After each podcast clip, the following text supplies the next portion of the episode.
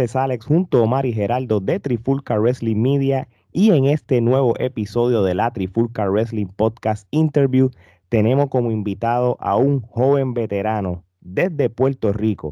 Ha sido campeón universal de la WWC, campeón mundial de la WWL, también ha sido campeón mundial de la CWA y también fue hasta campeón mundial de la IWA recientemente. Así que con ustedes, el hombre con la fuerza de 10, el rabioso Mr. Big. Un aplauso. Bienvenido, Mr. Big. Gracias por hacer la invitación. por la invitación. Vamos para encima. Un saludo a todas esas fanáticas que los escuchan y que los siguen. Ya tú sabes, Trifulca y vamos a darle duro a esto. Así mismo es, brother. Gracias. Es verdad que un honor. Así que, Omar, vamos por la primera. Bueno, Vic, cuenta la leyenda que desde chamaquito eh, tú tenías un vecino que fue el que te introdujo a la lucha libre y que empezaste viendo WWE. Cuéntanos un poquito sobre eso y resulta ser que ese vecino también es un luchador que era Espectro. Sí, este, antes de Espectro ser así tan dark, este, él era, yo, yo en verdad no veía lucha libre, yo dejé de ver lucha libre cuando uno es adolescente que empieza a coger más calle. Cuando tiene otros intereses, exacto. Exacto. Eh, pero fue el tiempo más o menos que dejé ver lucha libre, más o menos por el tiempo que estaba Bruce Brody todavía, ochenta y pico alto. Sí. 90, yo diría que noventa y pico ahí. Cuando pues este, este vecino mío era un loco y se pasaba en casa de, donde yo vivía, se, se pasaba todo el tiempo viendo lucha libre, pero yo no la veía. No, y todo, yo, ah, este cabrón viene otra vez para acá a, ver las jodiendas esta Pero tanto fue así que me juqué también, me, me eran bien, era bien entretenido, ¿sabes? Ver la roca, porque el tiempo que yo empecé a ver fue la, el actitud era. el mejor, en la mejor época. Todo el mundo dice que es el mejor momento de la lucha libre. A mí me encantaba ese flow de ellos. Stone Cold tenía una actitud bien cabrona. Eh, la Roca tenía un flow hablando. ¿Sabes? Se comía todo el mundo hablando. Triple H con Generation X, Undertaker. El, eh, a mí siempre me gustó Undertaker en motora. Nunca me gustó el Undertaker. Sí, eh, el, Baras, te gustaba el Baras. porque era como, como un peleador callejero. Exacto, me gustaba mucho. Yo, me gustaba mucho Juan Mangán, si pones a ver, eran bien parecidos también. Este, y ahí pues me jugué con, con la lucha libre, pero jamás pensaba ser luchador tampoco. No, okay. Porque lo veía, me entretenía y qué sé yo. Este, eso es lo que había en las noches. O envié lucha libre. envié lucha libre. Este, eh, hasta que un día el vecino consiguió unos cassettes, porque para ese tiempo era videocassette. Claro. Los, los dividieran bien carotes. Sí, mano. Y, casi, casi nadie tenía un DVD player. un lujo, papá. un lujo. Este, pues él, él, él, consiguió dos cassettes de, de, de unos programas que se llaman Backyard Wrestling. Sí. No sé si eso ah. existe, porque yo creo que lo he buscado en YouTube y no lo encuentro ni nada. Digo, creo que a lo mejor está. Eh, era de estos muchachos que luchaban en la calle. En los patios de la casa de la casa, encima de vagones, hacían un ring con soga, ponían dos matres, se tiraban de encima de los vagones para allá abajo, en bombilla, alambre púa, puerta, bueno, lo que fuera. eran bien locos. Pero nada, yo estaba viendo esas jodiendas, bebiendo con espectro. Y Vamos a jugar. Y, nos volvimos locos dando los golpes después del garete. Entonces por casa habían, habían un montón de carros jonqueados empezamos a hacernos suple encima de los carros, este, darnos con todo lo que encontrábamos. Bueno, nosotros nos desbaratamos la vida, obviamente para los efectos del alcohol. Sí, sí. Estabas anestesiado.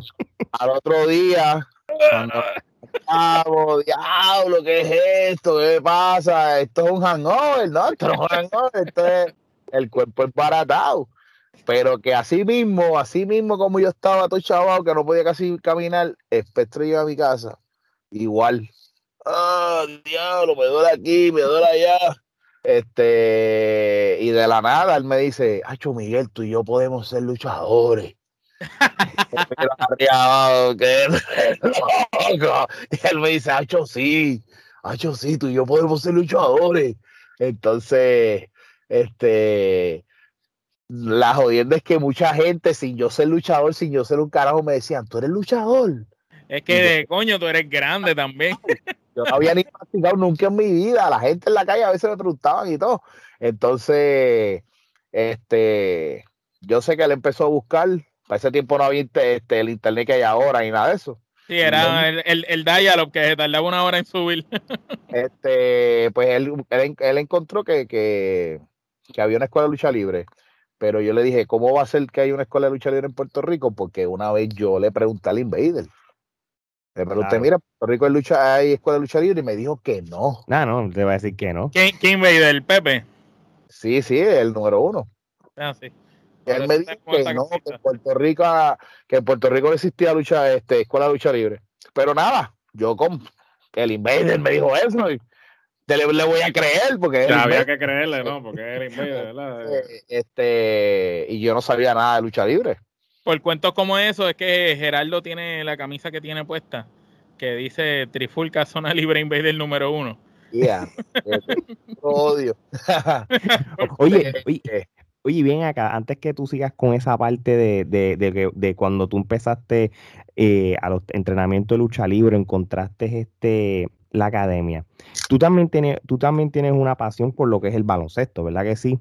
Sí, sí. Eh, so, este, a nosotros también, nosotros somos unos fiebros del básquet y todo. Este, según yo estábamos haciendo el, eh, un research, este, tú fuiste reserva eh, con los Brujos de Guayama el baloncesto superior, ¿correcto? Sí.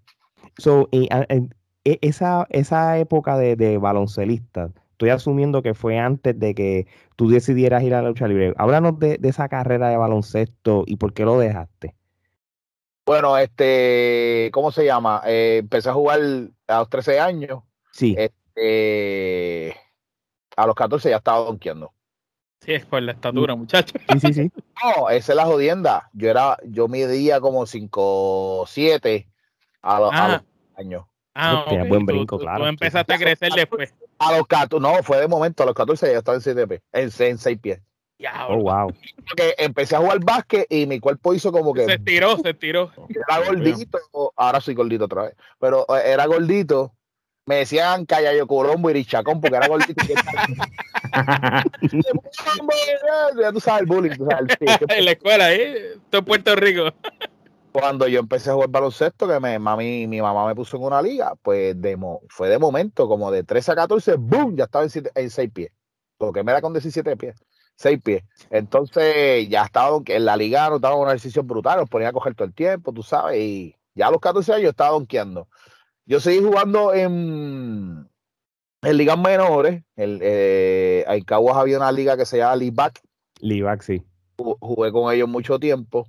Eh, jugué con una selección de Calle un par de veces, jugué con selección de, de Fajardo, practiqué con Carlos Arroyo en los Cariduros cuando estaba, cuando Carlos Arroyo iba a ser novato en, Este, pero que yo siempre fui criollito en categoría. Sí, eras de Cagua, exacto. Exacto. Este, y yo estuve muchos, eh, jugué el juvenil, los cuatro años de juvenil, 16, 17, 18, 19, los jugué con, con Cagua. Este, cuando en Fajardo yo tenía una buena oportunidad, yo tenía como 17 años ya. Tenía una buena oportunidad de firmar con ellos, pero por cosas del destino, mi familia no me podía corretear para Fajardo, nosotros de Cagua, entonces teníamos una longa, sí. Y no podía viajar para allá. Pero ya cuando practiqué, hecho, practiqué como tres años con Cagua, nunca me dieron el break. Diantre. Este, y pues obligado, obligado. Uno siempre piensa, coño, ¿por qué no me dieron el break? Yo soy mejor que este, que yo soy otro, pero ellos tomaron su decisión. Este, cuando por fin yo seguí jugando en categorías menores, estoy en la high. Este, cuando me gradúo, yo no cojo por universidad porque en verdad mis notas estaban bien por el piso. A mí siempre decía, sube las notas. Yo, tuve de, de, que ser becado en el Bautista, con el Bautista quedó campeón de la primera vez. Yo pude eh, irme con ellos, pero como tenía malas notas, pues no pude. No pudiste. allá. Y nos íbamos a ir como tres de la escuela, pero los tres estábamos con. Están en el mismo barco. Tú sabes. Pero que como quiera, en categorías menores, eso, los del Bautista jugamos juntos, nos, en el mismo equipo. Sí, de, sí, sí, sí. Little Lads, High School Novicio, imagino. Novicio, prenovicio, ya tú sabes. Pues yo me quedo en el Huerta, yo me voy a estudiar el Huerta Junior College. Cuando cojo mi primer trimestre, porque ahí es por un año, cojo mi primer trimestre, hacen un torneito de colegio, instituto de banca, y tú sabes que esos colegios lo que hay un chojo acabado. Y mataste. Pues, el, Huerta se estaba dando la rosca a todos los equipos, porque en verdad había un par de loquillos de caserío que jugaban bien, y estaba yo, y en verdad los demás. mataron, mataron. Es que nosotros. 15 rebotes por juego allí mierda, mano, eran bien porquería. Pues la verdad que ese, ese, ese torneo, eh, Diepa, que es el que estaba los otros días en las noticias, bregando con Olimpiadas, atletismo y todo eso. No sé si todavía está en el Turabo, pero Diepa era el, como quien dice, el jefe de, deporte del Turabo. Y él me ve, él me conoce de chamaquito. Y me dice, Maldonado, que tú haces aquí jugando? Si tú sabes que tú puedes estar becado con nosotros. Y yo le digo, de verdad. Pero como a mí nunca me hicieron el, acercamiento ni nada, pues no me tiré para allá. Él me dice, pasa por la oficina y ya. Y hablamos con la decana y bregamos contigo. Y ya. Eso fue lo que dice. Me fui para el Turabo. Cuando entro el Turabo, porque yo siempre fui, fui fiel a, un coach, que es Juan Molina, que ahora mismo tiene una liga que se llama Molina Basketball Club. Este, la, es, es, uno de los duros ahora mismo en categorías menores. Molina es el duro. Y los coaches que tiene, él, él fue coach de ellos cuando eran chavaquitos también. Este, Iván Río sale de esa cepa, Iván Río que es dirigente ahora, este, Randy Rivera, Roberto Ruiz, que están subiendo como coaches, ellos fueron jugadores de, Molina también. Este, cuando me voy para el Turabo, el que dirige el equipo del Turabo es el hermano de Manolo Cintrón. Ok. Raymond, se llama Raymond. Él además del Turabo, él también era dirigente del equipo sub-22 de Sidra. No me acuerdo si era sub-22 o sub-21, porque eso cambió en un momento dado y no me acuerdo mismo si era uno de los, pero era uno de esos. Pues eh, casi todo, lo que estábamos Turabo con él, pues que teníamos la edad, pues él nos invitaba a jugar con el Sidra también. Pues me fui para Sidra. Este, y él, es como quien dice de las pocas veces que jugué con otro coach el sistema era totalmente diferente, pero la cogí rápido. Este, y en esa liga, antes, los triple dobles en Puerto Rico no eran de 10, 10, 10, eran 7, 7, 7. Oh, interesante. En ese equipo, yo hice como cuatro, como cuatro triple dobles así. Me metía más de 7 puntos, más de 7 rebotes. Eh, era la estrella. Eh, no, no, en verdad no, habían mejores que yo, pero yo mantenía mis numeritos, o sea, hacía mi trabajo. Entonces, porque yo era para el forward, el forward. O si acaso se, nos íbamos con un cuadro pequeño, pues yo era centro. Este, gracias a esos numeritos locos que yo hacía, me invitaron a practicar en Guayama. Mm, ok. Y, ahí fue que me fui a practicar en Guayama. Cuando, cuando practico con Guayama, que hace, hace el último corte, ellos me van a dejar en el equipo pero Henry Newman era el, apoderado del equipo. Y él me dice, te queremos firmar, Maldonado, pero tú tienes un problema. Tú, eres, tú, eres, tú le perteneces a los criollos. Oh, interesante.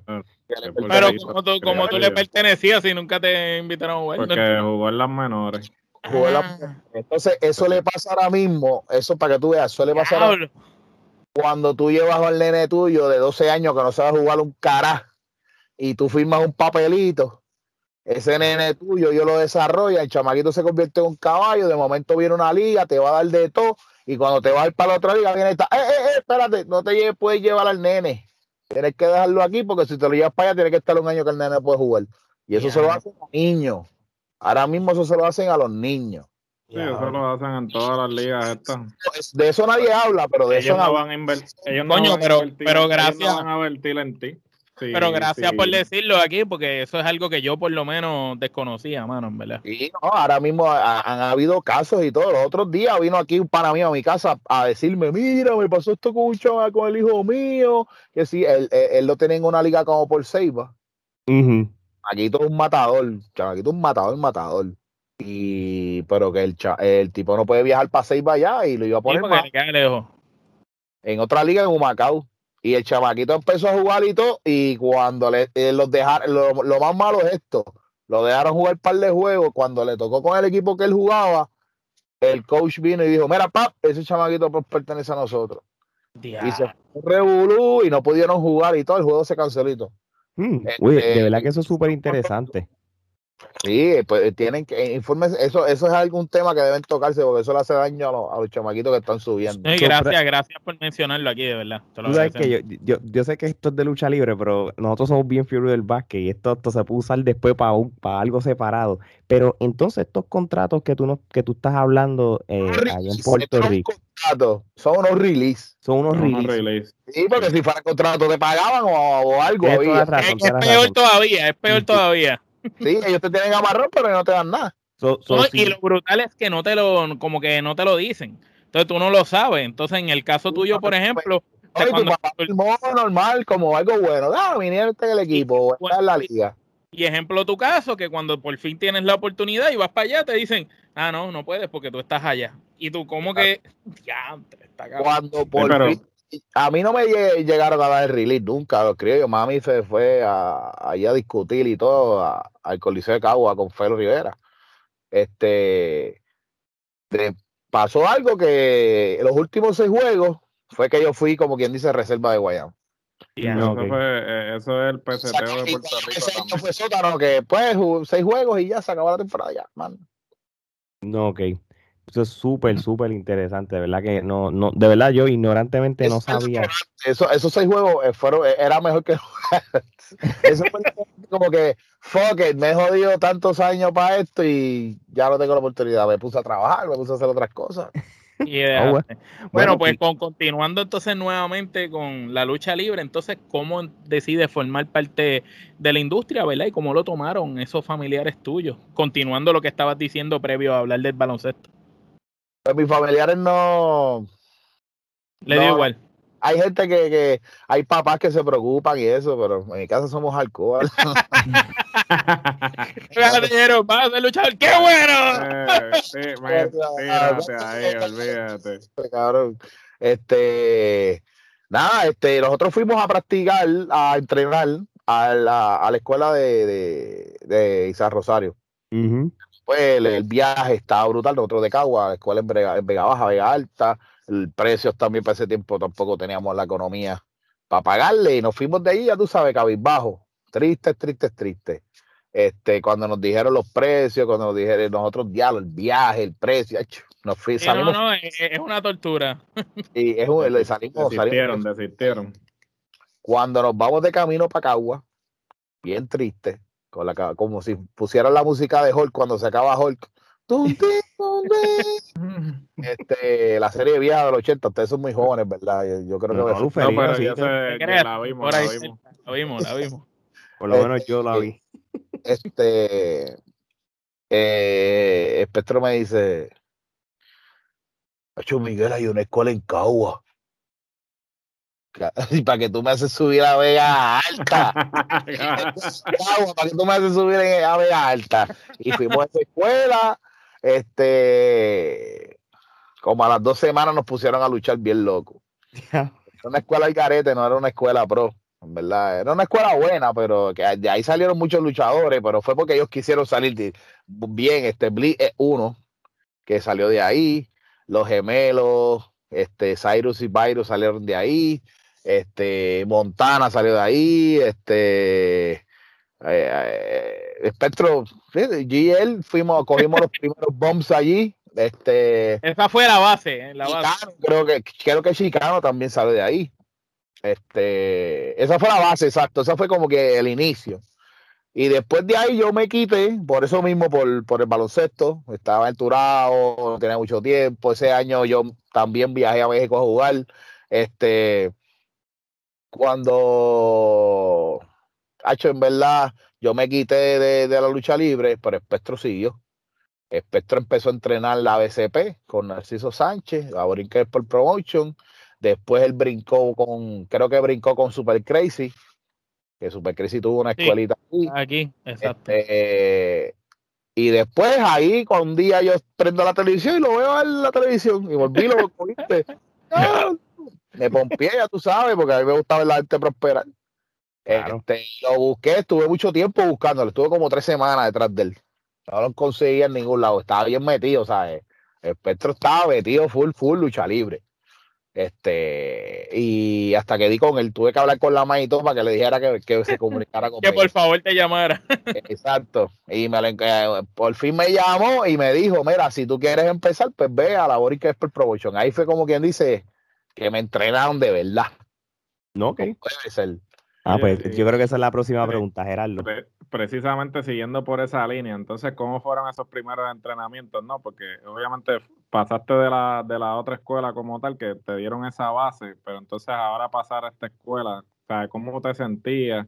Eh, obviamente la experiencia previa que tú tenías era haciendo suplex encima de carros, o cómo fue ir a algo más estructurado, algo que, ¿sabes? Sí, mira, este, cuando empecé, en la, en la, vamos un poquito para atrás, en la escuela anterior, que aprendí a hacer caída y como quien dice lo básico, en esa escuela no, no nos enseñaron cómo se trabaja, cómo es esto. Sí, la psicología y todo eso. La psicología y cómo se debe trabajar y qué sé yo. Pues nosotros creíamos que nosotros vamos a hacer lo que nos dé la gana.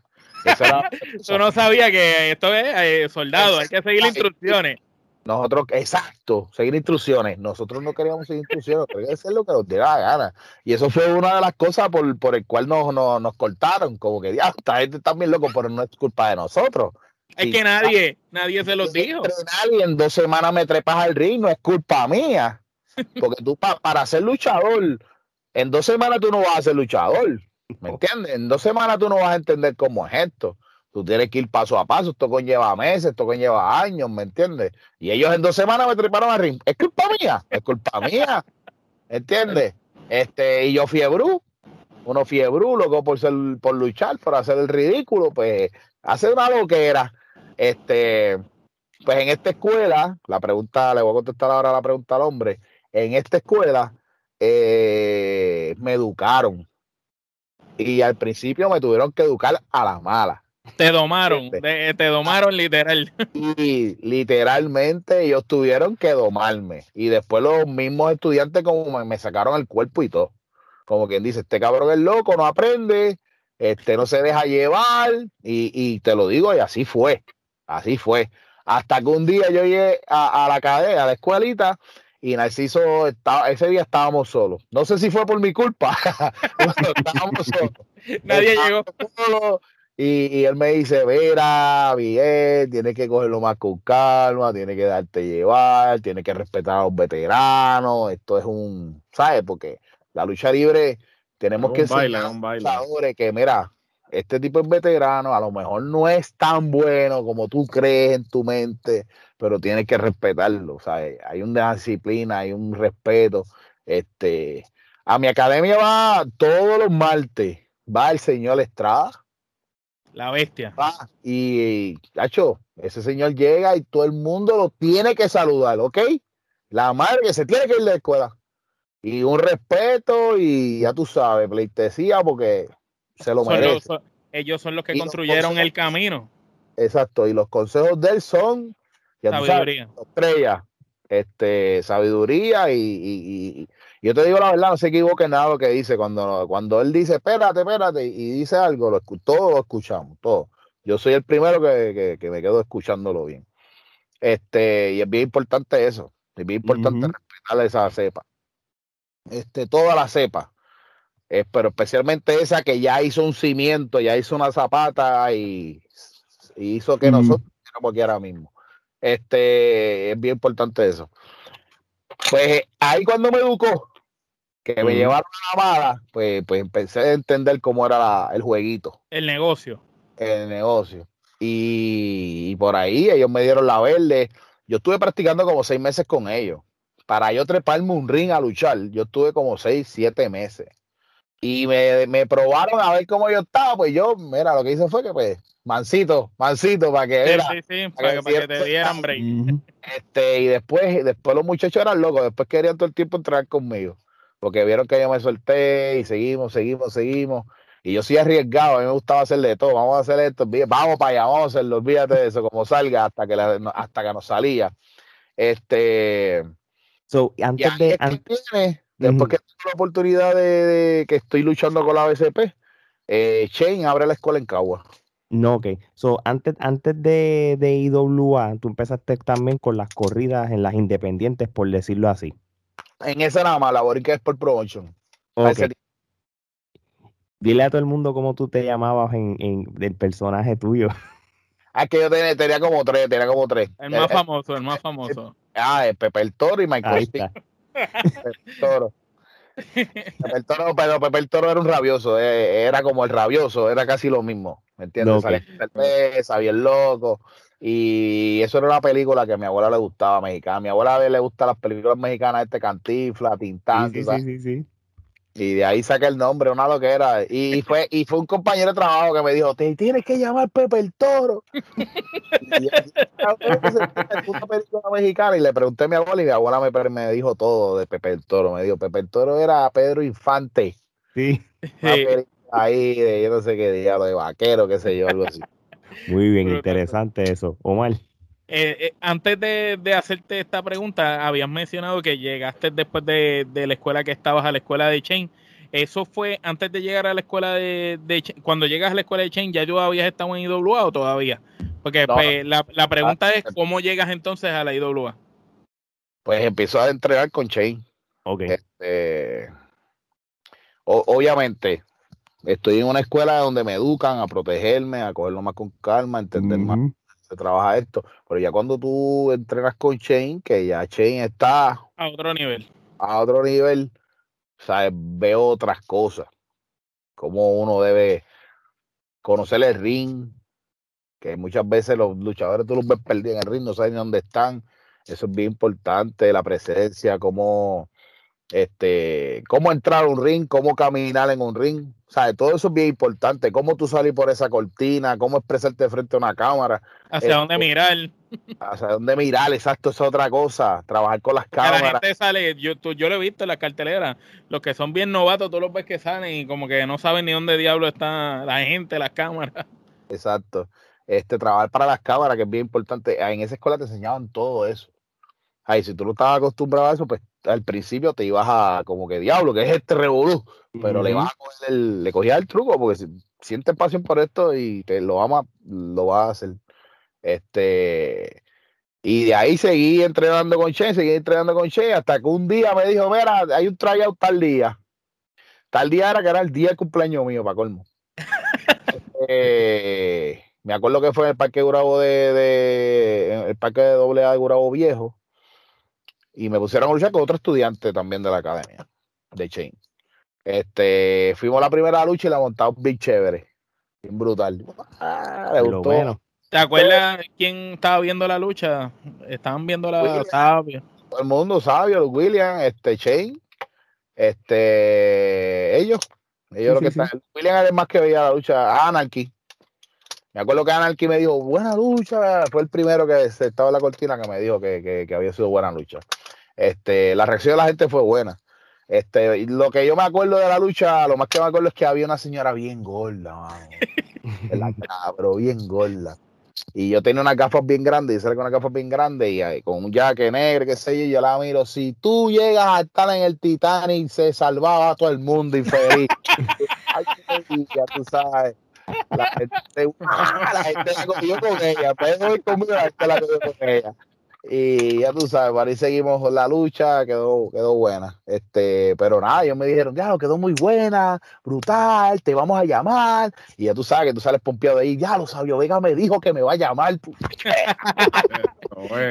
y, tú dices, no sabio el TNT, diablo, el TNT que yo crecí viendo. ahí mismo, eh, pero nada, pasó octubre, pasó noviembre, pasó diciembre, no me llamaban. Este, eh, pasó enero casi, enero se estaba acabando y ahí fue que me llamaron. Entonces, no, Che me dijo que, me querían poner como de guardia de seguridad. Ajá. Como de guardia de seguridad para que yo viera la lucha. Y le dije, tú eres loco.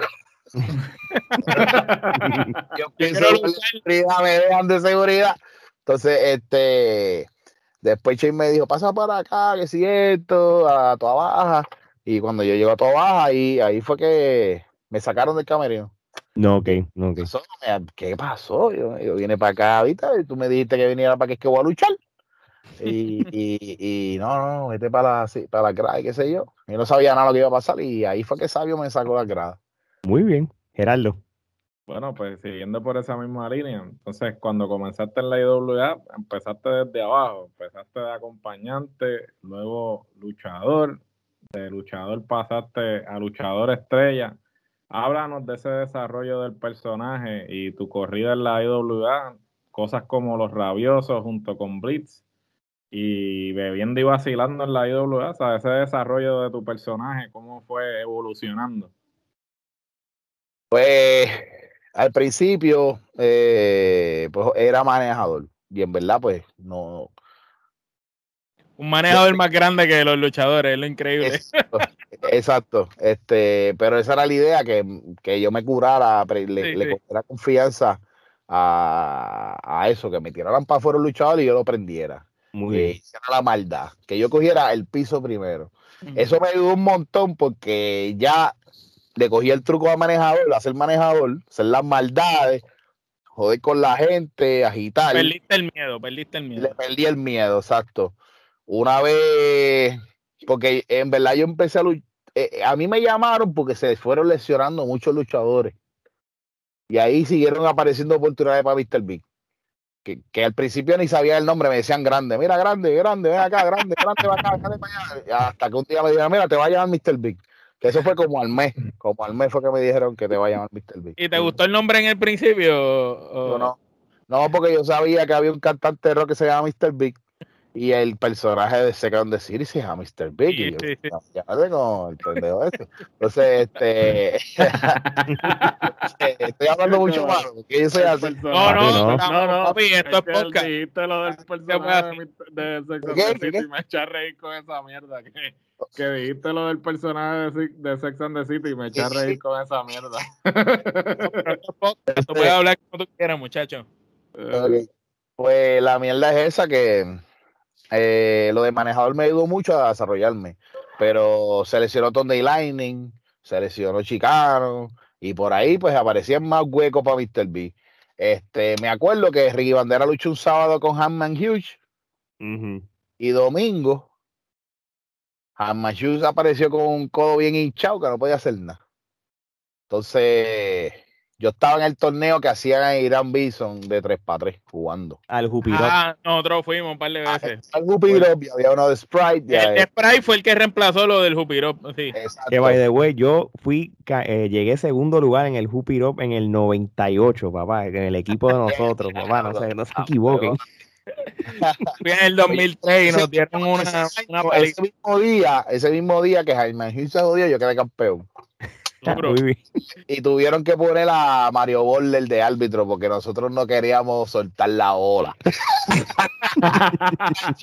porque tú sabes que en ese, en ese torneo tú, tú cantas la FAU tú mismo. Sí, tú mismo. Archie, ya tú sabes que si el juego estaba cerrado, ellos cantaban FAU por joder. Sí, hermano. Pues vamos nosotros hacíamos lo mismo. Ah, Fau, Fau. No, pero qué Fau. Y volvía aquello y hacían lo mismo, Fau. y seguimos hasta que Nunca se va a acabar, nunca se va a acabar. nunca se iba a acabar. Pues así mismo fue. Se acabó el torneo. Yo, eh, Luke Williams me llama. Ese tipo habla un inglés mezclado con Nueva Zelanda, inglés y, ruso y una jodienda brutal. Hey, you, Mr. Big, you can come. Lo único que entendí es que si yo podía ir por Miguel es lo único. Y yo le dije, pues, you need to wait, you need to wait. I'm playing right now. Y when I finish, I go to Hormiguero. Y así fue. Eh, este, así mismo fue. Llegué a casa, cogí la ropa sin bañarme, papi. Corriendo para allá. me fui para allá. Llegué al hormiguero. Cuando llegué al hormiguero, yo pensaba que yo soy manejador. O sea, que yo estoy corriendo a las millas, pero yo fui con mi ropa de manejador. Sí, tú, tú, te jodió Hamma Hughes, no puede luchar hoy. Tú vas a luchar en pareja, tú y Shane contra Kike Cruz y Ricky Bandera. y ya Ricky era Ricky. y ya Ricky, ya, se sabe. Y yo dije, a diablo que me ni ven. Y yo, a rayo, pues ahí ya tú sabes, eso fue como una prueba de fueguito. Eh, la lucha quedó muy buena. Y obviamente, tres veteranos, y pues yo. Sí, sí, a seguir, a seguirlos a ellos. Seguirlos ahí, y por ahí quedó brutal. La lucha quedó brutal. Pero es bueno, porque en ese momento de la carrera de un luchador tan novato o tan verde, no se le dan ese tipo de oportunidades tan grandes como la que tú tuviste, estar con tres caballos ahí. Si tú eres embarrado, brother. que me la... Sí, no, también, pero olvídate, hay que darle. Si tú quieres estar ahí, eh, tienes que coger las oportunidades que parezcan. Sí, muy. Eh, después, este, no luché más nada, seguí de manejador. Eso fue para, para rellenar ese día. Este, hasta que salió me dice, mira, vamos a luchar tú y yo contra el Invader en el juicio final. Ponte ready y que vamos a luchar, ¿sabes? Mis dos primeras luchas fueron con los caballotes. Yo nunca luché con los, con los porquerías, vamos a decirlo así. Yo no soy un ¿viste? Yo este, tuve esa dicha, mano, en verdad, yo tuve la dicha y, la, y me dieron la oportunidad bien grande de, de luchar con los caballos. Y, luchaste con todos en su, en su pick. Porque luchaste con Apolo, con Ricky, con Rey, con Chen, con Chicano, con toda esa gente en su pick ahí. Su pick, con con todo el mundo. Este, con Bison. Con Avis, llegaste a luchar también, ¿verdad? Pues Avis fue la primera, exacto, televisada. Este, para mí, la lucha está en YouTube y eso, para mí fue de las peores luchas que he tenido en mi vida, pero este fue una experiencia brutal. Después yo me pongo a ver diablo, estaba ahí trepado yo, chamaquito, en mi pueblo, con el Invader, el Sabio Vega y aviso. Este, que está, e, eso está en el resumen. Claro. Pero de los luchadores que, ¿sabes? Cuando tú piensas, diablo, voy a luchar con estos caballotes y estos son unos comelones, no van a hacer nada, no me van a dar break, no me van a hacer lucir. Pues mira, te puedo decir que fue todo lo contrario. ¿Me entiendes? Fue todo lo contrario. Eh, hay muchos luchadores jóvenes que no se puede decir de eso de ellos. ¿Me entiendes? Que para trabajar con ellos es bien malo, este, es demasiado. Estos, estos viejos, antes no estaban tan viejos para ese momento, esta gente tenía otra mentalidad y la mentalidad es hacer dinero, traer masa, hacer... Y si contigo podían hacerlo, pues te iban a, hacer lucir. Exacto. Eh, y eh, eh, Rey González uno que, fue con ese fue que de los más que yo me solté. Porque el Rey González lo primero que hacía era vamos para el piso. Y vamos a pelear por ir para abajo y dale. Y, tú sabes que mis luchas son así. Si no son así, este, este, porque eso es lo que me gusta a mí, la calle. Este, soy fanático de Bruce Brody, Abdullah, esos cabrones, esos son los que me gustan a mí. este, y ahí cogí la confianza de, poder interactuar con la gente, poder luchar, poder abusar, poder hacer como me da la gana. Este, y por ahí fue que se fue desarrollando el personaje. El, personaje siguió desarrollándose solo. O sea, ya en ese momento ya lo que hacía yo era lo que tenía que hacer y ya.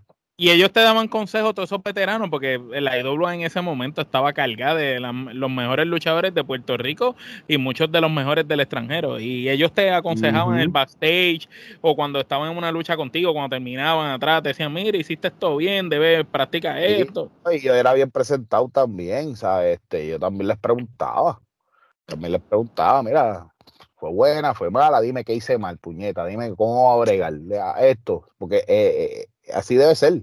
Sí. así debe ser. Es que esto, eso es tremendo que tú lo digas. Muchos luchadores jóvenes que nos escuchan eh, carecen de eso, de, de, de, aprender esa psicología o de recibir ese conocimiento de esas leyendas que estuvieron antes. Y entonces tú que tuviste la oportunidad, tú decirlo, pues, a ver si se le abre la mente a, los muchachos. este, yo te digo la verdad, se dice 40 mil hostias del Invader, este, pero es uno de los más que también escucho un montón este, la forma de trabajar en el ring, el timing, el todo, ¿me entiendes? Eh, este, a veces hasta las entrevistas me sale el acento de él y todo. Este, Te voy a decir una cosa.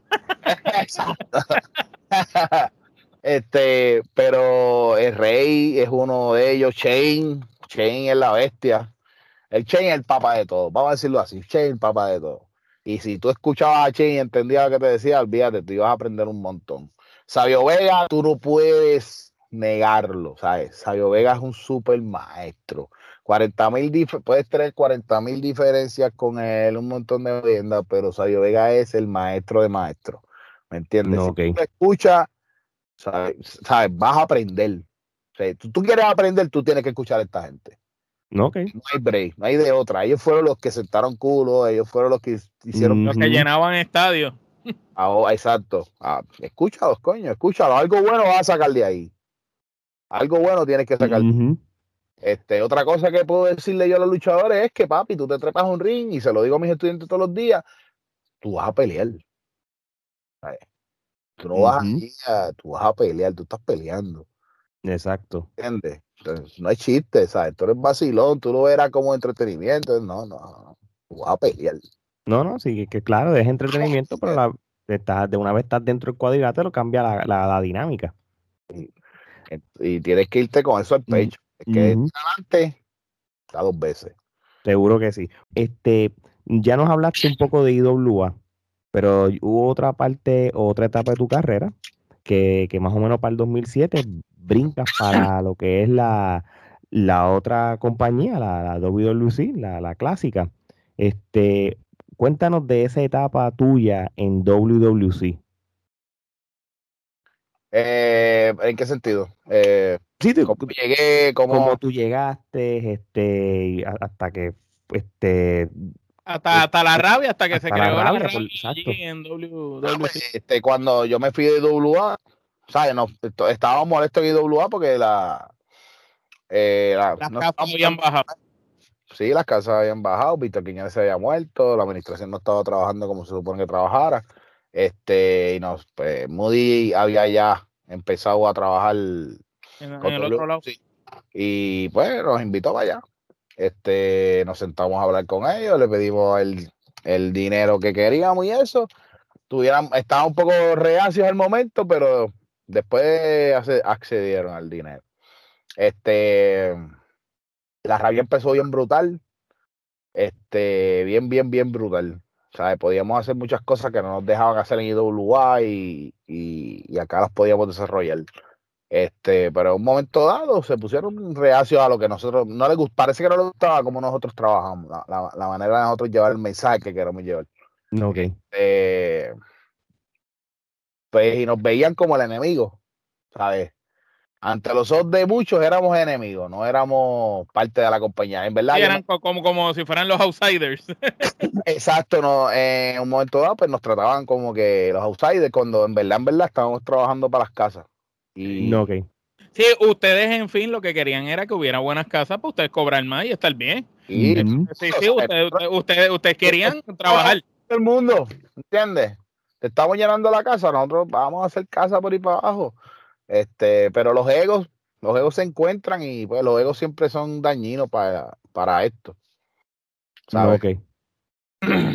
ok, háblanos ahora de cómo se sintió tener el campeonato universal de WLC, un campeonato que de todas las empresas en Puerto Rico, ¿verdad? Es como el más prestigioso por la cantidad de luchadores importantes que los han tenido de diferentes épocas y diferentes partes del mundo. Y cuéntanos más aún cómo fue tú irte con ese campeonato a la IWA, retar a quien fuese tu pareja, eh, Bliss, perdón, que en aquel momento era el campeón mundial de la IWA y entonces poder hacer título contra título de las dos empresas más importantes de Puerto Rico, más la historia de ustedes siendo los super amigos y habiendo sido esa pareja que a todo el mundo le encantaba, cómo, cómo se sintió, cómo fue esa experiencia y, y, el, y primero cómo se sintió tú ganar el campeonato universal y tú decir, contra este campeonato lo tuvo toda esta gente y lo tengo yo ahora.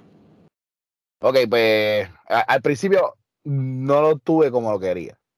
No, ok. Esa es una de las cosas que, pero lo tuve. Y, Está en récord, olvídate. Sí, exacto. Y pues obviamente orgulloso el chamaquito de caserío lo pudo hacer, ¿me entiendes? Contra viento y marea, lo hicimos como, como fuese. Este, ya ahí estaba un poco deteriorada la rabia. En ese momento la rabia estaba que en baja. Había muchas cosas se habían dañado y no estaban como estábamos al principio. Pero fue bueno, la gente que estaba ahí lo compró y qué sé yo. Este, al otro día lo defendí contra Oriega en Aguadilla. Este, fue, fue bueno. A lo mejor si hubiera tenido la madurez que tengo ahora, lo, hubiera sido mucho mejor. Lo hubiera sacado más provecho. Exacto, hubiera sacado más provecho, hubiera hecho muchas más cosas y las loqueras que pues a veces uno hace, pues no hubieran, no hubieran pasado. ¿Cómo llega la oportunidad de llegar a IWA? Pues papi, estuvimos un mes en mi casa, bien rochado con muchas cosas que estaban pasando internamente en WLC. Este, y pues me hicieron acercamiento los que estaban entrando a IWA, Sabio y el Invader. Este, no estábamos muy de acuerdo con lo que querían hacer. Pero yo, el coraje mío era más grande que lo que queríamos, que lo que quería yo hacer. Y me dejé llevar por las emociones, eso fue lo que pasó. Este, cuando me trepo el ring, cuando, yo salgo la primera vez en IWA, que fue a hacerle un salve a Blip, y ahí mismo fue que nos retamos por los campeonatos. Este, la gente que ese, ese, ese, e, e, la Pepín quería explotar. loca la gente. Yo le he escuchado, yo le he escuchado montones de veces y le he visto montones de veces llena capacidad. Pero ese grito fue como que boom, Era una cosa bien fuerte. Una explosión. Sí, bien fuerte. Pero después que nos pusimos cara a cara, fue como que sosa. Porque la gente estaba como que Kimboy. Uh -huh. me gustaba. Los dos son los caballos. ¿A quién le voy? Los dos estábamos jóvenes. Él con Lonigua y yo, y yo con, con WLC. Este, cuando si empezamos la lucha, la gente también estaba sosa. Después, cuando empezó más o menos a un poquito más la acción, se soltaron, pero la gente estuvo sosa hasta el final. En verdad, la, la gente estaba como que. sí, bueno, no quería, no quería que ustedes pelearan, porque es que a la, química de ustedes dos a la gente le encantaba y los viñetes que hacían eso en IWA, usted bebiendo en las barras y, y, vacilando, eso está a otro nivel. Este, y el, la gente pop cuando el 1, 2, 3. ¡Guau! qué sé yo, pero después, ¿sabes? Eh, los rabiosos siguieron siendo los rabiosos. Después de eso, las veces sí, todas las veces que nos hemos unido otra vez, este, hacemos algo. Este, son, como DX que, que, se une mil veces y mil veces funciona.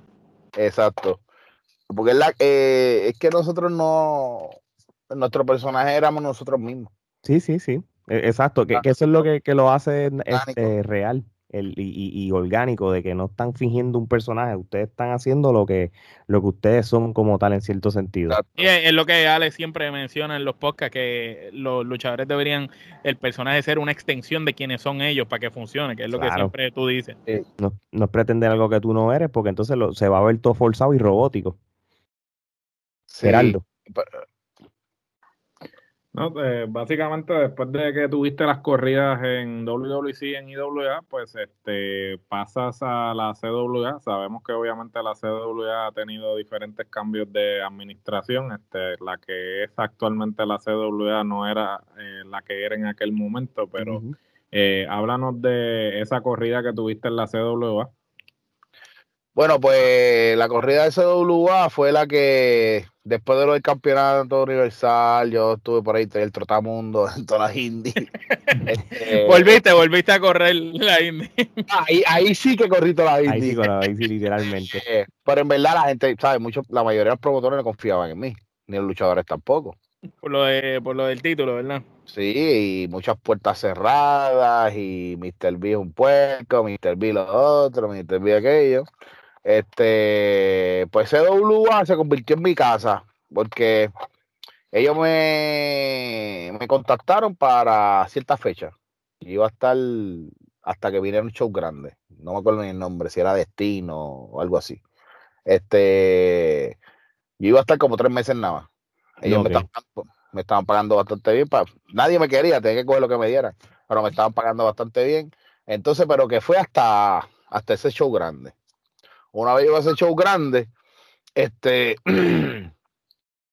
no tenía booking en ningún lado, qué sé yo. Pasaron como tres semanas y en el día, que era el que estaba encargado de la CWA para ese tiempo, este, me, me llama con, con Excelente. Excelente Mantel. Exacto. Y Excelente me dice, ah, papi, los tres meses que, que, que tú estabas acá, la montaste el show y qué sé yo, vamos, vamos a traerte otra vez, vamos a hacer pareja, olvídate. Este, y la montaba por ahí para abajo de rudo, qué sé yo. Los bullies, los bullies. podía, exacto, no, no, no podía decirle que no, porque en verdad no. Tú, necesitabas, olvídate. Exacto. Este, yo pues dale, vamos a darle, pero que todos todas las carteras eran comerío. Entonces eh, empezamos, hacer un grupito como de rudo con, con David Estilo, Ángel Díaz, Excellent, creo que estaba Benji, de Enforcer, este, no me acuerdo quién más. Eh, yo lo que sé es que hicimos los bullies. Vamos a llamarnos los bullies.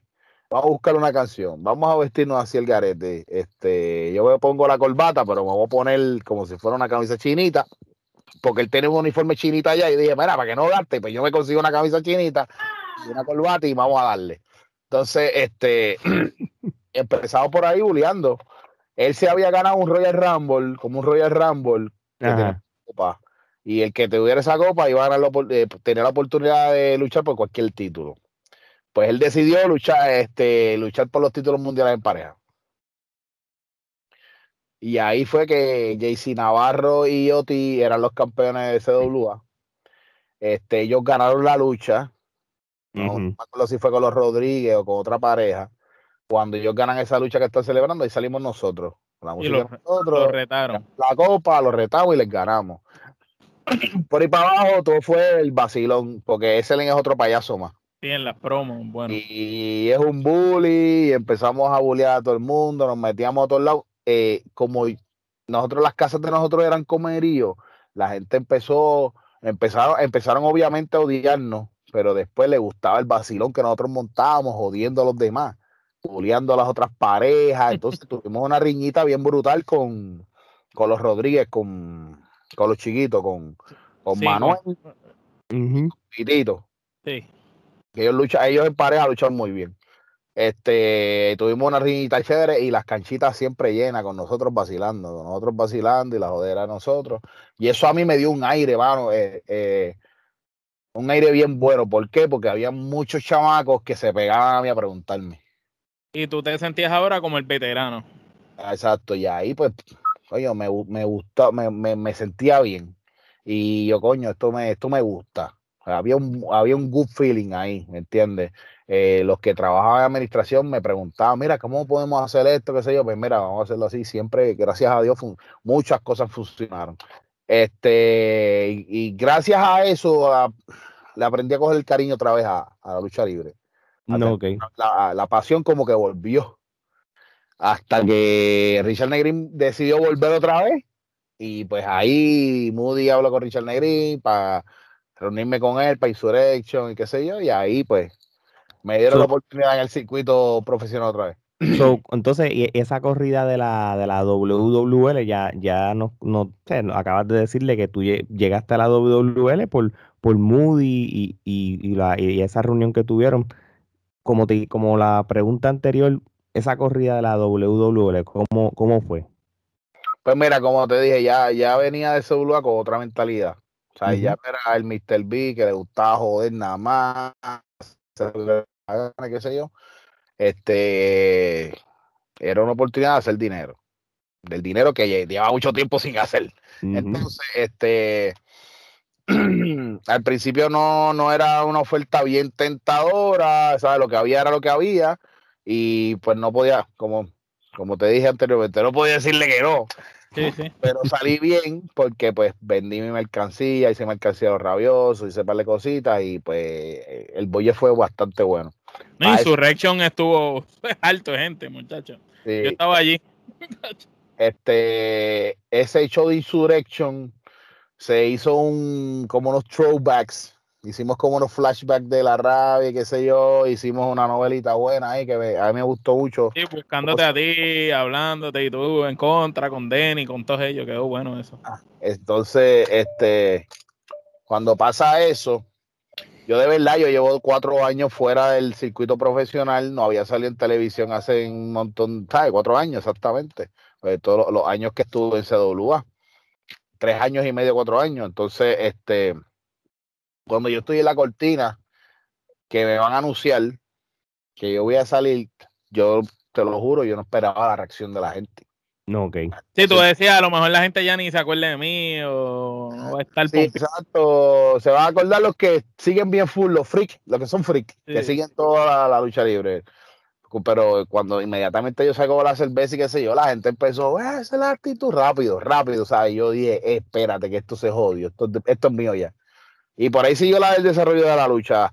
La lucha fue pareja, se supone que yo fuera pareja con Denny, pero terminé con Noel, este, contra Polo y Arla, este, Sebastián Guerra. Este, yo lo que sé que en una parte tiraron a Sebastián Guerra para afuera y la mente rápido, ¡pam, pam, pam, pam, qué hago? ¿Qué hago? Pues ya tú sabes, lo cogí y lo tiré contra el poste. Cuando miro para el lado, todo fue una casualidad. Había una silla. Casualmente. en el ringside, yo, una silla vacía de ringside. Esta ¡Oh! Entonces, porque e, esa lucha fue como la número 4 de la noche. Pero te digo la verdad, las primeras tres fueron como que bien sosas. La de Diablo, mano, la de Crisander fue malísima. Que fue esa fue, esa fue, sí, yo creo que fue la primera, mano. Esa que, que, que hasta se cayó. Y todo el mundo, ¡buh! Una cosa, diablo. Una super croqueta. Pero cuando salió eh, la de ustedes, ahí la gente, ¡wow! Sí, cambió, cambió el, el, el A mí que fue eso, por eso me compraron, ¿viste? Porque estaba aburrido. a lucharle de la. No era, que, no, era, que era que era por mí, coño, eh, me pusiste a pensar ahora, verlo. Entonces, este, este, pues, mano, en verdad la acción fue bien buena, la lucha fue bien buena, y el final de esa lucha fue lo mejor. Cuando yo me fui al back and forth con Apolo, salieron todos los de, salió Nietzsche, salió Denny, salió Medio Mundo, este, el aftermatch quedó brutal. Y cuando yo salgo de esa cortina, que llego al camerino, pregunto, yo siempre, siempre tiene que preguntar luchadores, siempre tiene que preguntarle al book, el, que esté encargado, que si se pueden ir o se pueden desvestir, porque si acaso tienen que salir otra vez o tienen que grabar. No se vayan antes, coño que siempre joden los shows con eso. Entonces, este, pregunto si me puedo ir, qué sé yo, me dice que sí, que sí, yo me baño. Yo le había pedido una cantidad a Richard Negrin. Él me dijo que no podía darme eso, que me podía dar otra, menos. Cuando yo me voy a ir, Richard Negrin me dio más de lo que yo le había pedido. De lo que habías pedido originalmente, diablo. Más todas las camisas que vendí. Y eso. Y él me dijo, le metiste. ¿Sabes? Todo lo que había hablado de ti es falso. ¿Sabes? Usted le mete. a lo mejor de primera instancia te dijo, no te puedo dar esa cantidad para probarte. Ah, puede ser.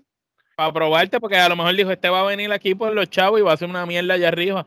Y como vio que trabajaste y que jodiste con la gente y todo, dijo, coño, se ganó los chavos. Y que más allá del dinero, te la dio. Que eso yo creo que te da más satisfacción, porque después de todo lo que hablaron, tú demostraste que eh, eh, lo que hablaban no era correcto. yo creo que más satisfacción es más que... A lo, mejor no, a lo mejor no están equivocados en lo que hablaban, pero las personas tienen derecho a cambiar y mejorar. Así mismo, eso es parte del crecimiento y la evolución de, un profesional. Yo soy una, yo, una joyita, joyita. pero la, la madurez eh, también. Si tú quieres mantenerte en esto y eso, tienes que cambiar, tienes que mejorar. En todo, en los trabajos, en los deportes, en tu casa. Y es, de sabio reconocer los errores, hermano. Es de sabio reconocerlos. Mira, entonces nuevamente te hemos, de, con el paso del tiempo, seguiste activo en la lucha libre y recientemente vimos que fuiste campeón mundial de la IWA otra vez. ¿Cómo se sintió volver a, a, la IWA? Esta fue la única vez que sí. Pues, ¿cómo se sintió volver a la IWA? Este, luego ya ahora tú con, esta experiencia que tienes, tú siendo un veterano, como dijiste ahorita, en la primera quizás corrida tuya en la IWA, tú no tenías quizás esa madurez que tienes ahora ni la experiencia, ¿cómo se sintió ahora tú tener otra vez la oportunidad de estar en esa empresa que te vio crecer, por decirlo así, y, y no solo que te vio crecer, sino que la empresa confió en ti para darte el campeonato más importante de la empresa? Este, pues como tú lo dijiste, los veteranos eh, nos convertimos en líderes de camerino, este, y esta, esta cepa es como que más tranquila que nosotros. Nosotros éramos bien locos en cuestión de que nos afrontado, lo que, lo que nos creíamos que lo sabíamos todo. Por lo menos este roster que está en IW ahora mismo es un roster bien maduro en ese sentido. Se deja llevar mucho, calladitos, respetan.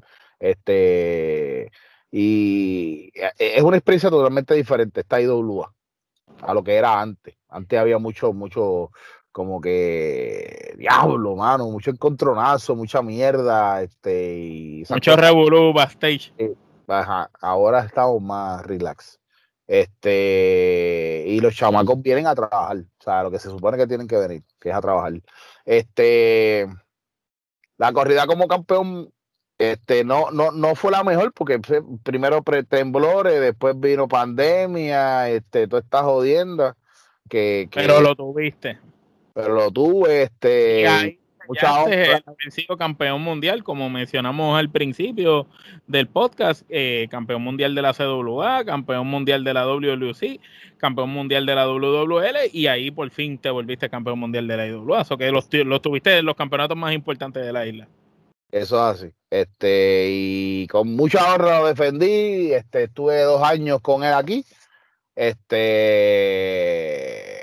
lo perdí con Richard Holiday en el último show. Los otros días. Quiero tener una nueva oportunidad nuevamente contra Richard Holiday. Quiero demostrar. que Quiero tener una lucha completa, fresco, fresco, que esté yo fresco para luchar contra él. Este, me gustaría. Este. Pues yo creo que la IWA está en el mejor momento de, de, de volver, de volver a crecer, de volver a ser una compañía sólida eh, y mantenerse. Eh, y no es por la IWA como tal, es por el, talento que hay dentro de ella. Y jóvenes con hambre que, quieren aprender y quieren seguir creciendo. Yo creo que eso es lo más que hace esta compañía buena ahora mismo. No, y estoy de acuerdo contigo. Nosotros hemos hablado en dos o tres veces ya, en, ha, sido parte de, de, los episodios nosotros. Aiden Green realmente es, evidente cómo él ha crecido bajo la IWA y es tremendo talento, ¿sabes? El chavalito es buenísimo. Este, vi en las filas de nosotros, vi a Chris. Chris, Chris, yo tengo mucha esperanza en él. De Chosen, ¿verdad? De, Chosen, este, este, maldita sea Maniferno, pero hay que decirlo, eh, es mejor que un montón de estos luchadores que se creen hostia. Mira, eh, eh, el micrófono lo tiene, tú sabes. Y sabemos que si tienes el micrófono, eso te ayuda a 20 mil pasos. Hemos visto grandes estrellas que por el micrófono están donde están. Exacto, este. Hay un montón. Ahora volvió Chicago, que es el Grand Slam de, de Ha sido campeón universal también. Este. Eh, aparentemente va a haber una unión de la MLW con IWA. Espero que se dé. Este, ah, bueno, sí, con lo, de, Holiday. Me encanta la competencia, me encanta ver rostros nuevos, me encanta conocer otras culturas. Este, por, de esta manera, si has ganado el oro en Puerto Rico, tienes break de ganarlo entonces aquí en MLW. Así que eh, ojalá eso se dé. Se la Entonces, este. Eh, es el momento, es el momento de trabajar. Es el momento de trabajar, la gente tiene hambre, la gente quiere salir para la calle, estaba aborrecida dos años metido en la casa. Es el momento de hacer shows presenciales y hacer billetes. Es el momento, no puedo dejar la calle. Así mismo, Así Gerardo. En una entrevista de la vuelta con Denny, dijiste, y cito, a mí me gusta la pelea, yo me trepo al ring y yo estoy peleando. Ese es mi enfoque, yo no estoy jugando. ¿Cómo comparas la lucha libre que nosotros crecimos viendo a la que comenzaste a hacer con la que estás haciendo hoy en día? Lo que ha cambiado es que tengo que ser más rápido. Lo que ha cambiado es eso. Eh, tuviste, que coger más estamina. sí, sí, este, es que cuando tú, tú coges eh, el tren de lucha de 450 bien rápido. Entonces yo me quedé con ese tren de lucha. Pero eso te ayudó un montón. luché, como cinco o seis veces corrido con él, como que me quedé con esa mierda. Entonces, cuando lucho con uno más chiquito que yo, que es más lento que yo, como que puñeta, cabrón. ¿Cómo es posible que tú seas más lento que yo? Ah, exacto, como, como eso mismo, yo, cabrón. muévete, muévete. el, lento se supone que sea yo. Eh, te digo, lo, eh, la pregunta, para no desviarme mucho, en verdad, eh, deben estudiar más psicología. Más psicología de lo que yo voy a hacer, lo que yo haría en una lucha de verdad, en una pelea de verdad. Si yo estoy peleando con otro infeliz en la calle, ¿qué es lo que yo haría? Yo creo que deberíamos ir por esa línea antes de dar 20 mil vueltas, correr de aquí para allá, tirarse para afuera. Y, se lo digo también a mis estudiantes, ¿qué lógica tiene? Si la lucha es en el medio de ring, tú la ganas en el medio de ring, rindiéndose o planchando. ¿Qué lógica tiene que tú coges el tipo, tirarlo para afuera y tú tirarte para afuera? Encima de él. Ninguna. Lógica eso. No y, arriesgarte a que el tipo se salga y te caigas tú de, en el tabloncillo o algo así, te lastimes. En el medio del ring, es en el medio del ring. Sí, mira, sí, tienen que haber un high flyer, tiene que hacer algo, pero que tenga sentido. Así mismo es. Que, que, que sea algo que puñeta, sentido.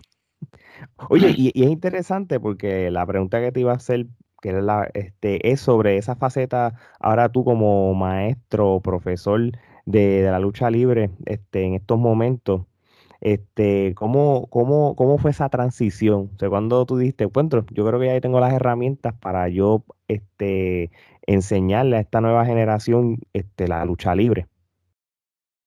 Pues lo que pasa es que la escuela de Shane, cuando Shane dejó de dar clases en la escuela, eh, se, que se quedó el, el, como quien dice, el que estaba encargado del local dando clases. Eh, Adrián Siniestro, que otro que salía como un cura con legio y esto. Pues él, él era el, encargado de la escuela. Entonces, este muchas veces yo, yo era el que daba las clases allí. Yo llegaba a entrenar y terminaba, vamos a entrenar, vamos a hacer esto, vamos a hacer lo otro. Y me acostumbré, me estuve un tiempo haciéndolo porque quería hacerlo. Y pues, yo iba a entrenar y de una vez terminaba dando la clase. Este, y no es tan difícil, de una vez tú conoces ya las cosas básicas de la lucha libre y un poquito más. Este apareció la oportunidad de, de, tener tu escuela. De, dar clases en el gimnasio. Pues, eh, la, la, escuela tiene otro nombre, pero ya, ya yo le puse el nombre mío de Attitude Wrestling Academy. Este, y pues todo este tiempo que he estado sin luchar, ¿sabes? Cuando tú eres luchador que está acostumbrado a luchar cuatro veces a la semana, te hace falta luchar, te da tanta ansiedad, te da un montón de jodienda porque tú quieres luchar, ¿sabes? Tú quieres poner esa energía. Porque nosotros usamos, yo, yo uso esto para botar el, el, el, estrés, para botar toda esa mala vibra y el auto cuando estoy luchando. sí, ese es tu hobby, ese es tu hobby. Exacto. Este, pero esto de dar clases me llena, me llena mucho. Porque pues es como si estuviera luchando en verdad todo el tiempo. Y, no me no es que no me hace falta lucha libre, pero por lo menos tengo algo, ¿sabes? Lo, eh, que como no, se ha podido luchar en este pues por lo menos estoy haciendo algo. Este es bueno porque tú a mi escuela yo no le digo que no a ninguno. A mí no me importa si tú tienes limitaciones físicas, problemas mentales, si eres homosexual, si eres autista, ven aquí. Olvídate de eso. La lucha libre es para todo el mundo. No, no todos, vamos a ser honestos, no todos van a terminar siendo luchadores. Pero quieres entrenar, quieres, quieres conocer la disciplina. Todos pueden aprender, aunque no todos lleguen a hacerlo, por lo menos todos pueden aprender. Yo te apuesto que ustedes, ustedes tres estuvieron en de cuando chiquitos. Todo, el mundo, todo el mundo, todo el mundo. ¿Y, son karatecas? No. pues una, patada maldad es lo que puede dar uno. es una disciplina igual, ¿sabes? La lucha libre tú tienes que enseñarla como una disciplina, igual que cualquier otro deporte. ¿Entiendes? Es así, ¿sabes? Lo quieran decir o no, somos atletas igual que cualquier otro. Así mismo es. La estamina, tienes que tener la fortaleza, tienes que tener la voluntad. Porque dime qué boxeador le gusta que le rompan la boca. Nosotros tenemos un sillazo en la cabeza, qué jodienda. ¿ah? Es así. Tienes que tener voluntad, tienes que tener fuerza, ¿sabes? Muchas cosas. Muy bien, muy bien. Bueno, Vic, ahora vamos a esta segunda ronda de preguntitas como más tú como fanático. ¿Cuáles son los cinco luchadores favoritos de Puerto Rico de todos los tiempos para Mr. Big? Pero los tuyos, no los que la gente piense. ¿No importa si son extranjeros? No, importa, pero que hayan, que tú los hayas visto en Puerto Rico, los que tú consideres, mira, estos son los cinco que me gustan de, Puerto Rico de todos los tiempos. Pues papi, estamos bien jodidos. Bruce el Brody, Abdullah de Butcher. Este, eh, puñeta, puñeta, puñeta. Me gusta el ruso y Polkov. Ah, Nicolás, Nicolás Volkov. Volkov. Este, siempre fui rudo, brother. Este, a mí me encantaban los Tesahammas, mano. Ah, épico, épico. Ahí también será la mejor pareja. Sádico, ¿verdad? Ah, ah, yo como gozaba cuando el caban al Invader. No, no hicieron ningún boricua. Eh, vamos a mencionar al Invader porque en verdad a mi Carlos Colón a mí me gustaba. a nadie, a nadie. válido, válido. Heraldo. Bueno, ahora vamos siguiendo por esa línea. Ahora danos tus cinco eh, mejores luchadores mundiales favoritos de todos los tiempos, pero los tuyos. Macho Man. Este. Eh, Macho Man, La Roca. Este. Stone Cold. De ahí tengo tres. Eh, no podemos es que a mí me encanta Ricky Drago Steamboat. Uh, caballo. Una vez. Caballo. Eh, diantre. Mm. Undertaker. Este, pero es que esa lista no puede ser de cinco puñetas. Pero nada, nada, no, para lo que tú veas, dame diez. Un equipo de básquet. no se puede quedar atrás, riflear. Este, a, a, mí me encanta Brock pero me gustaba el Brock que luchaba. El, el, el, de antes, el de antes de haberse ido al eh, A nosotros también, fíjate. Eh, el de ahora está gufiado, pero, pero, ¿sabes? Como él trabaja ahora está gufiado, pero el de antes me encantaba. Cuando luchó con mm. Y tuvo esas luchitas buenas. El este, guerrero, mano. El, guerrero super caballote. Este Eddie Guerrero estaba teniendo un carisma demasiado y sabía trabajarlo. Este. Uh, entre ahí, ahí. A mí WCW nunca me gustó porque se llaman todos los viejos. Este. Sí, Espectro la ponía, yo quítala, quítala, pon WWE. Este. hay que dársela a Jericho. Eh, hoy en día no, pero, pero antes sí, este. Corándole un super caballo. Pero de mi size, de mi size, el único que me gustaba así gringo es Undertaker. El de Japón me gustaba el de la máscara bien loca. Thunder Shining Lightning, ¿eh? ¿Cómo? Eh, Thunder Lightning. Ese mismo. Este, Ese es super caballo. Eh, me gustaba Bam Bam Bigelow. Ah, ah duro, un duro. Bam Bam Bigelow está brutal. Bam Bam Bigelow este, tiene que ser una de tus inspiraciones porque es un tipo grande. Este, Así, que se, tiraba de la tercera lo que hubiese que hacer. So. Sí, y Vader, y Vader también, que era ah, bien. Y Vader en sus tiempos era una máquina. Ese eh, tipo era imparable cuando ese tipo peleaba con Cactus Jack y esas peleas. este Jorge Hogan se puede decir, este, rifleal, no se puede sacar de esa lista. este, los demás no, no, no, no tengo muchos más nada, ahí más o menos ya estamos. Ah, papá, nos diste la y, lista.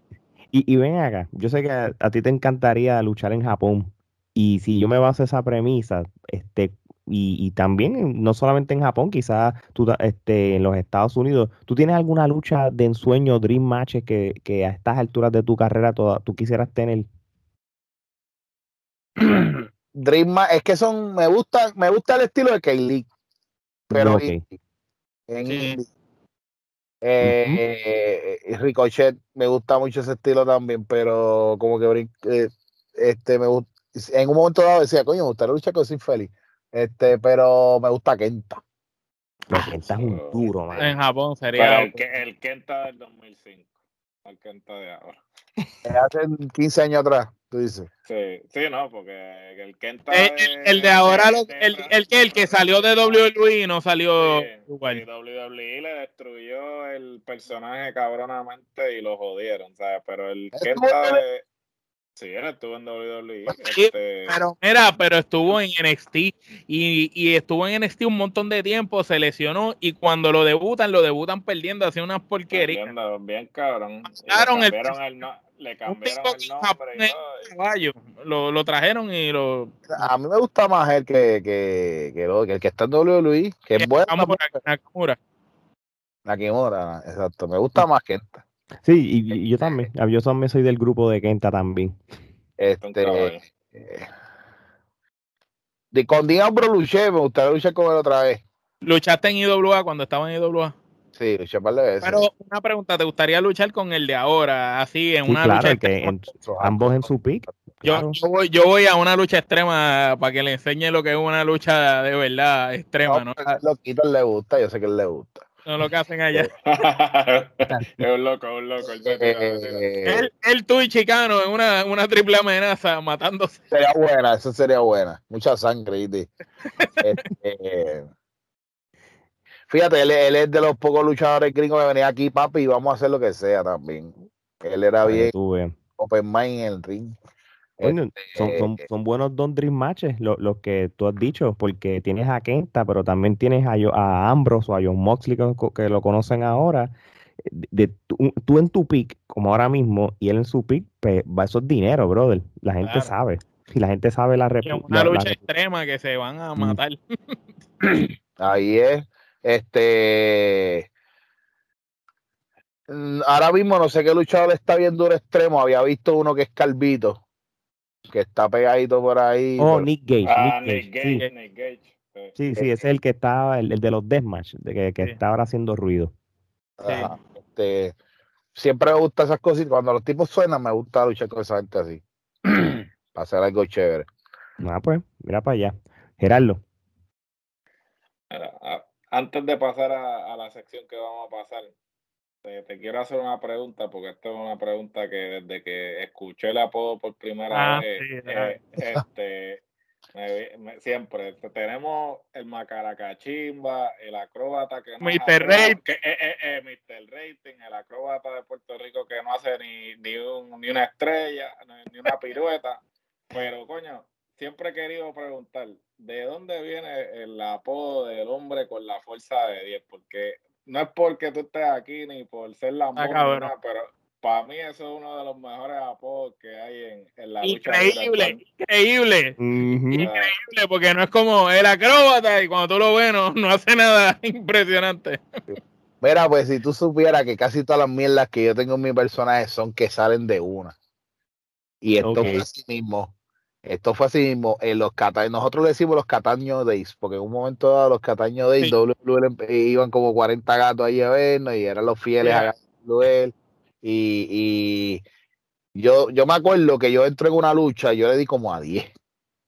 Y un running y yo le di como a 10 Petro, que si eran como 10 Limpiaste la casa, limpiaste la casa. La casa, era defendiendo a Denis, si no me equivoco. y ahí mismo se iban conmigo grabando en vivo ahí mismo, se iban conmigo para acá. Y de la nada me dice, yo digo, en mi mente el garete. Coño, ¿cuántos y yo estuve en mi mente pensando qué carajo digo, porque en verdad no, yo me Entonces yo digo, ya lo en mi mente, ya lo, yo le di como a 10. Ah, yo tengo la fuerza de, de 10. Yo tengo la, yo soy el hombre con la fuerza de 10. Y por ahí fue. No fue que me dijeron que, que, dije esto, qué sé yo, fue como que, mira, yo le di, yo, le di a 10, yo tengo la fuerza de 10. Y voy a tener que buscar eso, porque eso estaba por ahí. Eso, que, eso, está Eso fue natural ahí, eso fue natural ahí. El apodo está, está duro, está duro, de verdad. Este, bueno, ahora vamos al toma y dame. Esto es una sección en la que yo te voy a decir un nombre y tú me vas a decir la primera palabra o frase que te venga a la mente sobre ese nombre o compañía. Básicamente es como. Lo primero que tenga en tu mente, sí. Lo primero que te venga a la mente. Comenzamos. Blitz. Mi hermano. Denis Rivera. Mi otro hermano. Es medio infeliz, pero es mi otro hermano. Espectro. Uf, papi, ese. O sea, bueno, te voy a decir todos, hermano. por eso están en secuencia, por eso están en orden.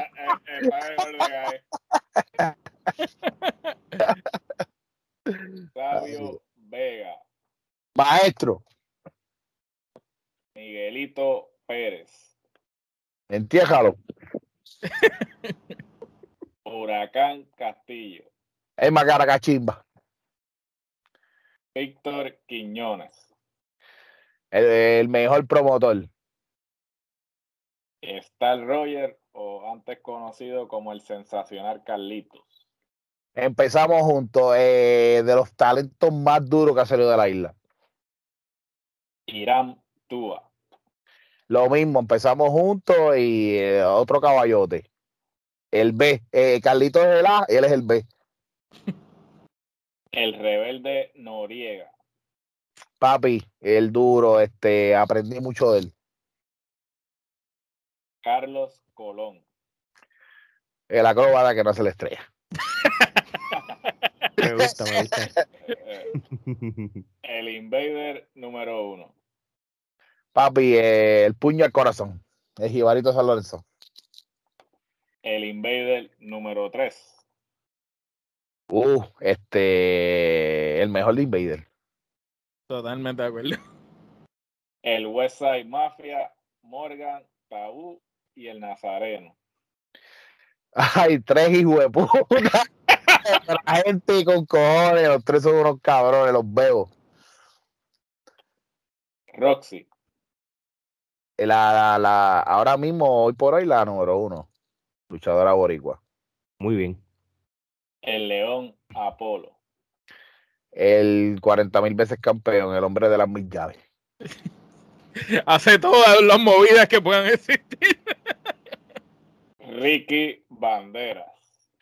Papi, el, el boricua que ha puesto la, el nombre de Puerto Rico en todos los países por ahí. Chicano. El Gran Lam de Caguas, Puerto Rico. Él dice que es de Bayamón, pero es de Caguas.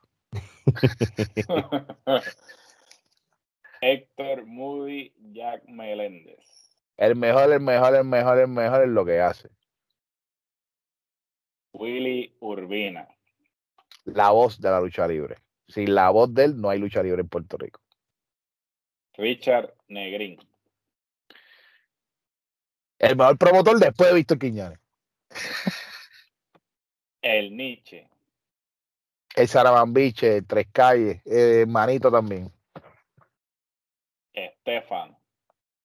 Eh, hermano, hermano, hermano. Rey González. Eh, Mr. Rating, papi. El papá. Black Pain. El Nemesis de Mr. B. Una pareja de ustedes dos tendría que ser la muerte de, del pareja, pareja un poquito. Sí, pero no, pero como, como, si ustedes dos hubieran sido como Thunder y Lightning, así, por mucho tiempo juntos. No hay competencia, no hay competencia. ¿Verdad? Yo creo que ustedes dos serían como que lo que sería, o sea, que hay, hay parejas que no nadie creería que le puede ganar a Thunder y Lightning. Ustedes dos sería súper creíble. La, eh, lo, sí, la Noel Rodríguez. Papi, el hijo de la leyenda. Rico Suave.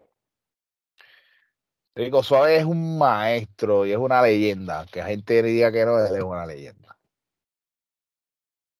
Excelente Mantel. Otro hermano más. Los voy a seguir pariendo. Pero ese sí que. eso sí que es un hermano, lo que se le dice así. Decora. El Faker. ¿A Areudy? Sí.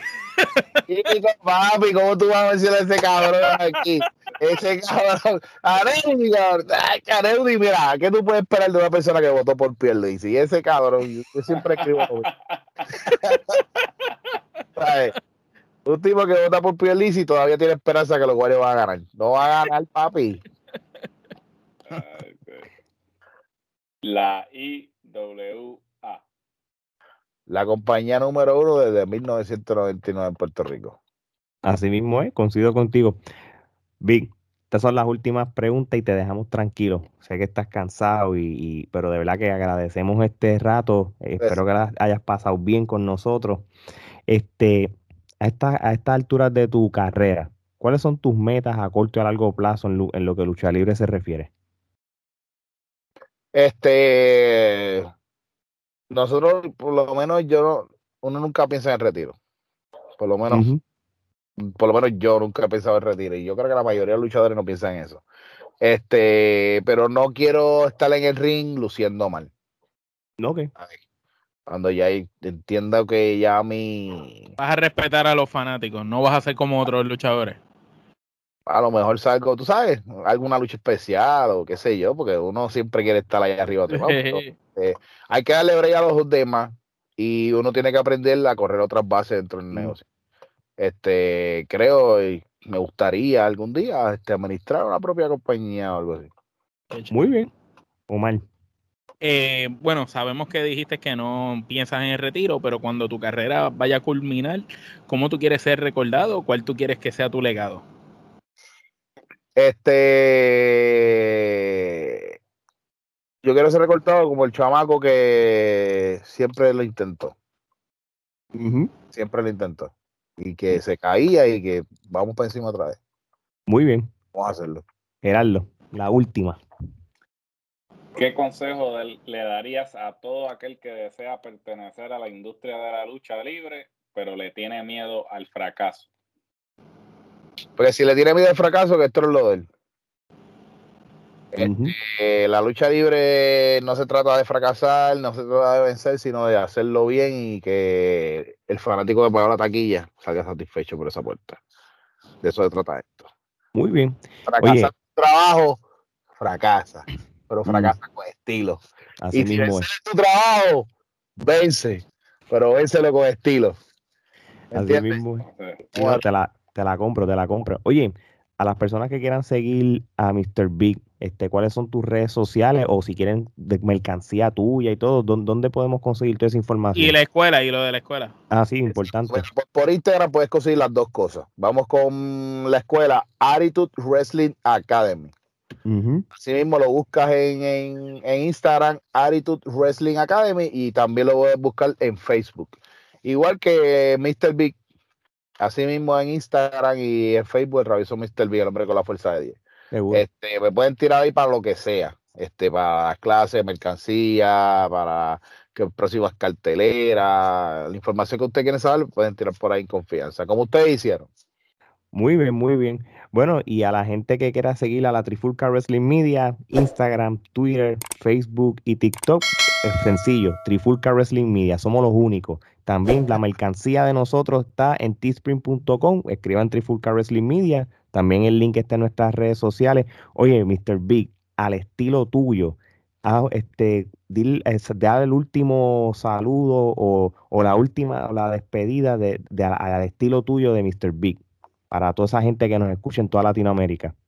Bueno, Latinoamérica, aquí el, hombre con la fuerza de ella, Mr. B, el hombre que la lleve, que no se deja aquí donde quiera, con la trifulca Ruelli metiéndole bien duro. Tiene que escuchar este podcast y a que no le guste que bregue con esa, porque esa es la actitud. Y con eso nos despedimos. Así que de parte de Mr. Big, Geraldo, Omar y Alex, esto es hasta la próxima. Que quedamos, Corillo, gracias.